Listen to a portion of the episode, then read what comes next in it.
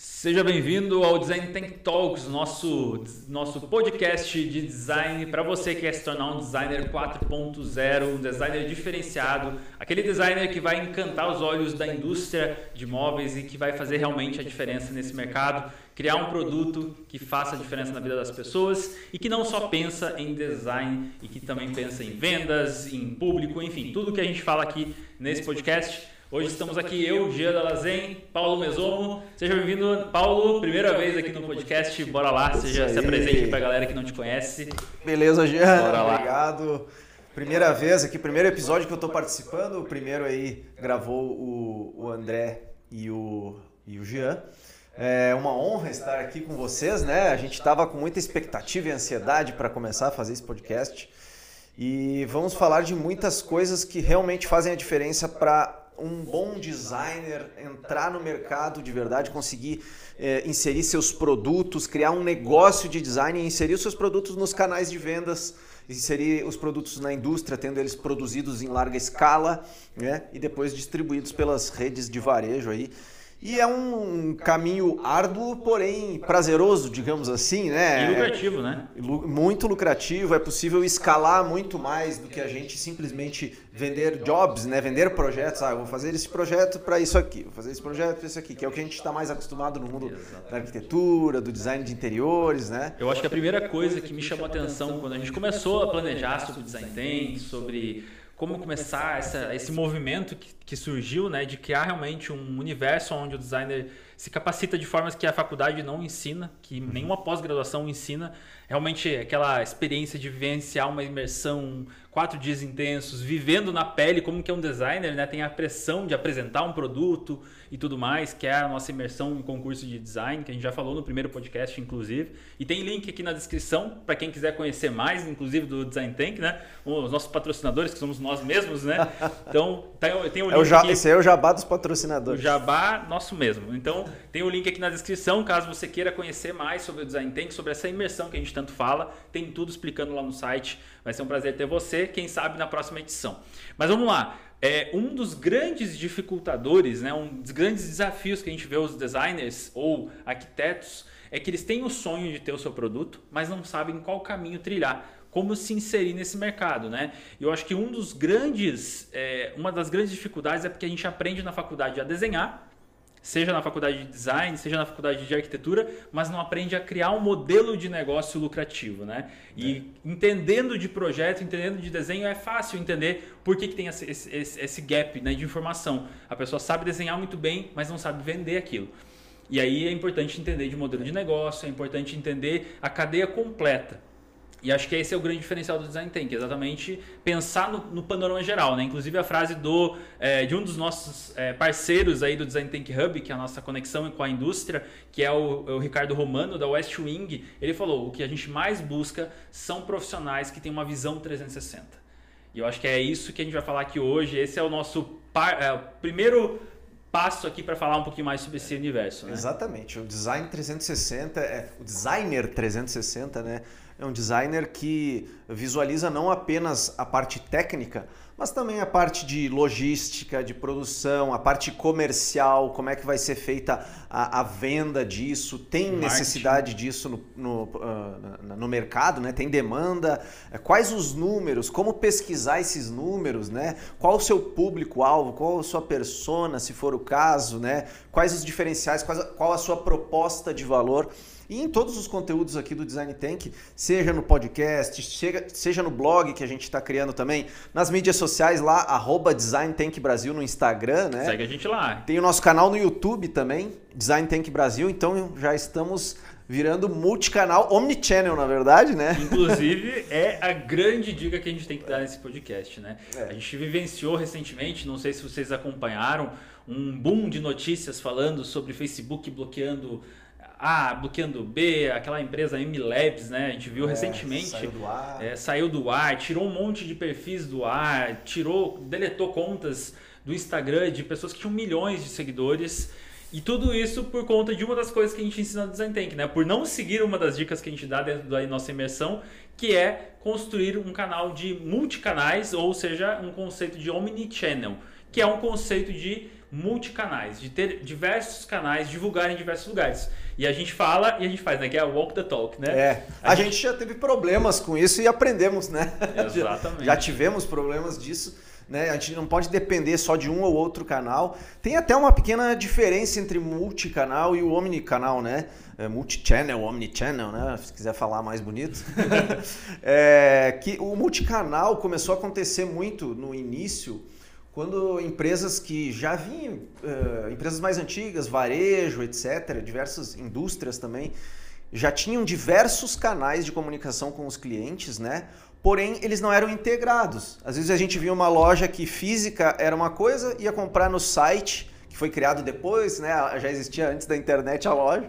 E aí elas não se comunicavam, não isso tinham. É, isso é um multicanal. É né? um multicanal, exatamente. E aí veio depois essa estratégia de omnichannel, que é uma forma de integração entre os canais. Se o cara compra no e-commerce, pode retirar o produto na loja, vice-versa. Enfim, dá para. É, os dados estão integrados. Inclusive a inteligência, o BI, que a gente chama, que é o Business Intelligence da empresa, está integrado de todos esses canais né? Então fica um, é um ecossistema que a empresa cria e fica muito mais poderoso. Né? É isso aí. E se você não está atento a isso, é, você não percebeu ainda que isso, saber disso, te dá um grande diferencial no mercado, tá? Porque o designer que está atento a esses conceitos, está notando o que a gente está falando aqui agora, que são conceitos muito importantes de negócio, não só de design, é o profissional. Se você está notando, que significa que você está saindo na frente, porque se você chega numa reunião para apresentar um produto para uma indústria, se você é um designer, um arquiteto e quer ter sua linha de design de autoral e quer entrar nesse mercado, você precisa entender esse conceito de omnichannel, de multicanal e explicar isso mesmo, às vezes, para o dono de uma indústria, é. né? Então, o multicanal, só para explicar melhor, é ter múltiplos canais, Isso. independente se eles estão conexos, conectados ou não. Agora, que já é melhor do que ter apenas um, né? Exatamente. Agora, o conceito de omnichannel é o conceito de você ter múltiplos canais conectados. E aí eu vou chamar aqui uma. uma vou vou é, compartilhar uma frase que, inclusive, o Ricardo Romano, que a gente citou aqui antes, comentou durante o, o Design Tank, né, da experiência dele com a West Wing. Como que eles fazem isso, como que eles percebem isso. A West Wing começou como uma empresa totalmente online eles tinham um sistema de campanhas, ou seja, no site dele você entrava, você não podia comprar o que você quisesse a qualquer momento. Era um sistema de campanhas, ou seja, eles criavam mini, mini lançamentos de produtos, de linhas de produtos, e você entrava e essas campanhas elas tinham um tempo, é, uma vida útil. Ou seja, você tinha que aproveitar aquela oportunidade para comprar naquela janela de, de espaço de tempo. Uma escassez de, de tempo. Exatamente. e aí, o que, que aconteceu? Eles começaram a perceber, eles tinham apenas uma loja em São Paulo e recentemente ele compartilhou com a gente que eles fizeram aí a abertura no, na BW3. O IPO, né? IPO, né? Eles fizeram um IPO e conseguiram uma grana legal e agora eles estão ampliando para criar mais lojas físicas. E aí eu te pergunto, por que, que eles estão fazendo isso? Por que, que eles estão saindo do online, entre aspas, né, migrando também para o presencial? Porque eles perceberam que o consumo mudou. As pessoas estão cada vez mais, é, vamos dizer assim, mais. É, como que eu posso falar? Mais. Uh, mais exigentes, mais é, difíceis de conquistar somente no Sim. online. Né? Então tem muita gente que compra online sem medo nenhum, sabe que tem sete dias de garantia, que pode devolver o produto se não gostar, mas tem muita gente que é reticente, que é mais exigente e que quer ver na prática como que é. Reticente, eu acho Reticente, exatamente, exatamente. E aí entra uma coisa legal, porque ele falou, ó, tem gente que vai comprar no online sem dúvida nenhuma, tem gente que vai ir no presencial para ver o produto, para chegar, voltar para casa e comprar, comprar no, online. online. Tem gente que vai comprar no online e retirar na loja, ou seja, tem diversos tipos de perfil de consumo. E você ter um conceito de omnichannel é exatamente isso. Uhum. É você estar tá atento ao perfil de consumo das pessoas e entender como que você pode conectar todas essas, essas variáveis, esses multicanais, né? É, é estar onde o cliente está, né? Quanto mais canais, né, que façam sentido para o seu negócio, obviamente. Né? Depois a gente pode falar de canais para os designers que estão nos ouvindo Exatamente. também, né? não só para grandes empresas. Mas quanto mais canais a gente está, mais uh, contato com potenciais clientes a gente tem. Então, pela lógica, a gente consegue vender mais fazendo um trabalho bem feito. E com o Omnichannel, o poder aumenta muito, porque você vai estar tá conectando esses multicanais, né? Informações que você pega lá na loja física, traz para o seu, sei lá, para o seu e-commerce, ou para o seu site, para suas mídias sociais. Todos esses são canais, né? No caso de um. Agora eu vou fazer uma, uma entrevista aqui com o Jean. no caso de um, de um designer, né? Ah, eu quero. Eu, sou Paulo, eu quero é, desenvolver um, uns produtos aí para a indústria moveleira e tal, design de móveis, por exemplo.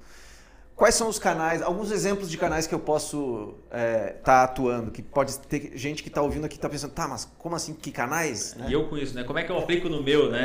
É. É, bom, você pode ter um Instagram, que né, você pode vender os seus produtos hoje pelo Instagram, você pode divulgar o seu portfólio, o seu trabalho no Instagram, você pode ter um Facebook, um YouTube, você pode ter o WhatsApp, que é um outro canal também, né? Hoje, por exemplo, no Olhar de Arquiteto, que é uma das é, a, a nossa empresa em paralelo com o Design Tank, hoje a gente faz isso o cliente pode comprar o nosso livro no nosso site e falar, tirar dúvida no chat do, do site, ou então entrar no WhatsApp e já falar com a gente. Ou seja, é uma conexão de informações, é uma conexão de, de canais para que a pessoa não. não e, e eu acho que o mais importante disso, independente de quais são os canais, é entender aonde o seu cliente está e tornar a vida dele mais fácil. Isso. Né? Não, não dificultar o acesso a, a, você, né? Que é até uma coisa que a gente conversou com o André no podcast passado, né? De ah, e o designer especificador, né? Que é como a indústria chama, Sim. quer ter contato com a indústria.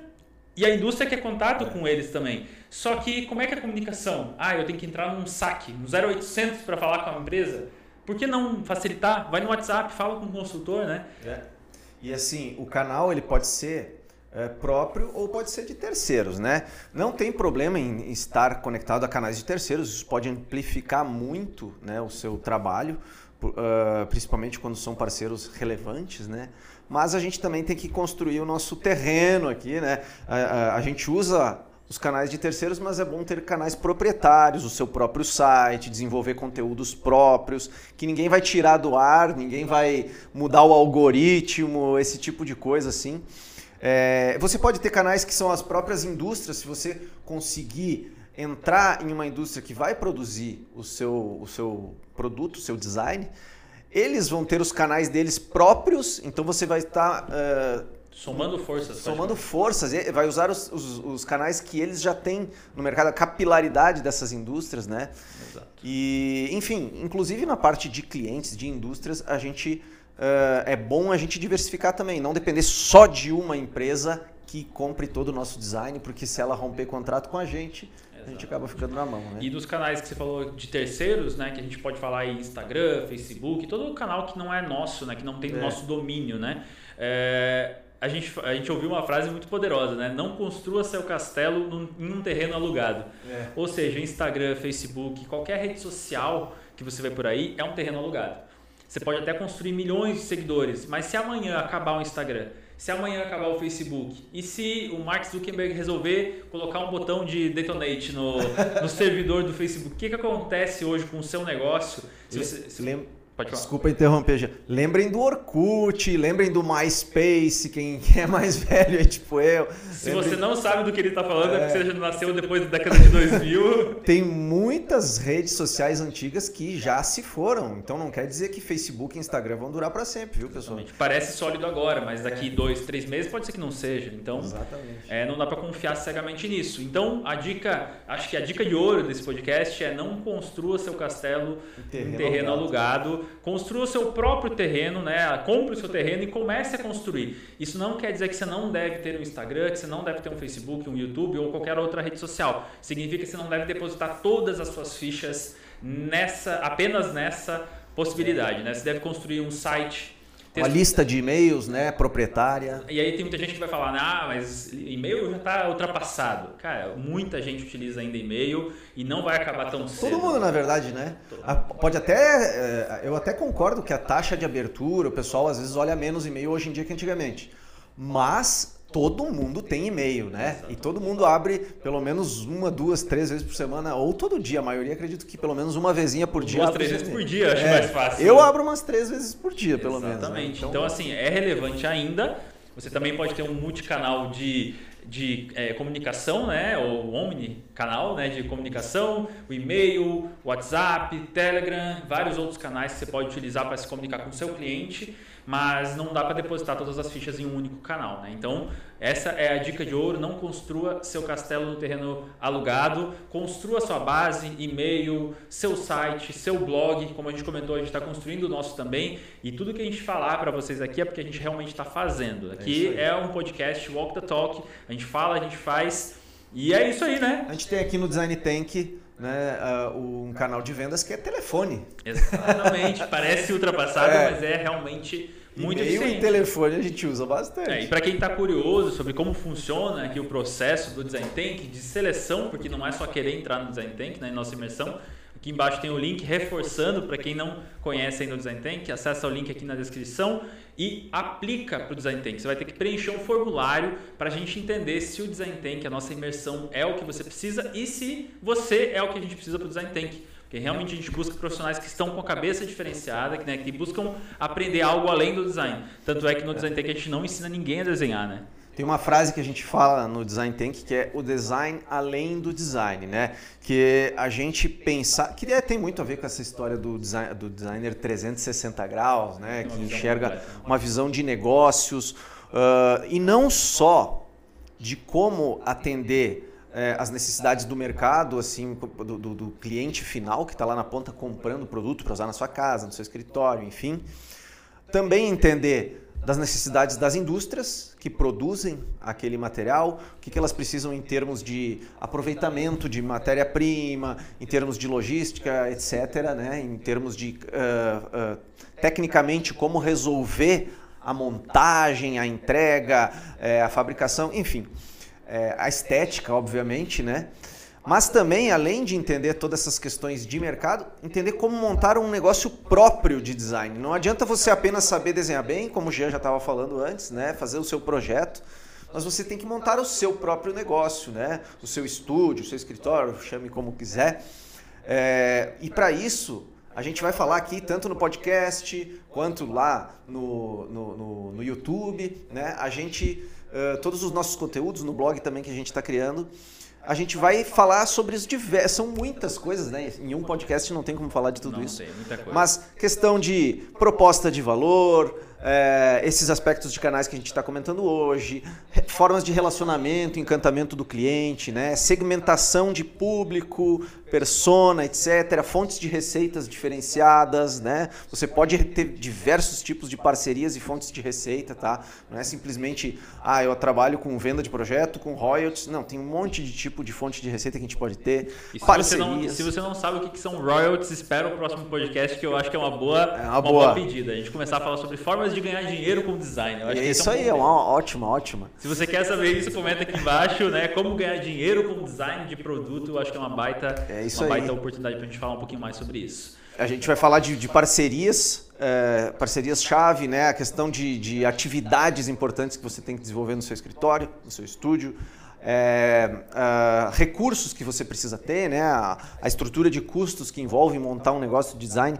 Então continua acompanhando aqui a gente nos próximos episódios que vai ter muito conteúdo bacana aí que vai ajudar muito você. Beleza, pessoal? E se você gostou desse podcast, indique ele para um amigo seu, um amigo designer, um amigo arquiteto que tem o sonho de ter um móvel é, assinado, um móvel sendo vendido por grandes empresas como Tokstok, Westwing, Privalia e outros manda esse podcast para ele e fala assim: ó, você não pode deixar de acompanhar os próximos episódios, está muito massa e a gente está muito feliz de poder tirar finalmente esse sonho do papel e de começar a compartilhar com você que está nos ouvindo e nos assistindo agora. É um prazer enorme. Valeu, Paulo. Valeu, Janzito. Bora lá. Daqui a pouco a gente tem mais um episódio para vocês aí também. Um grande abraço e até a próxima. Até mais. Tchau, tchau.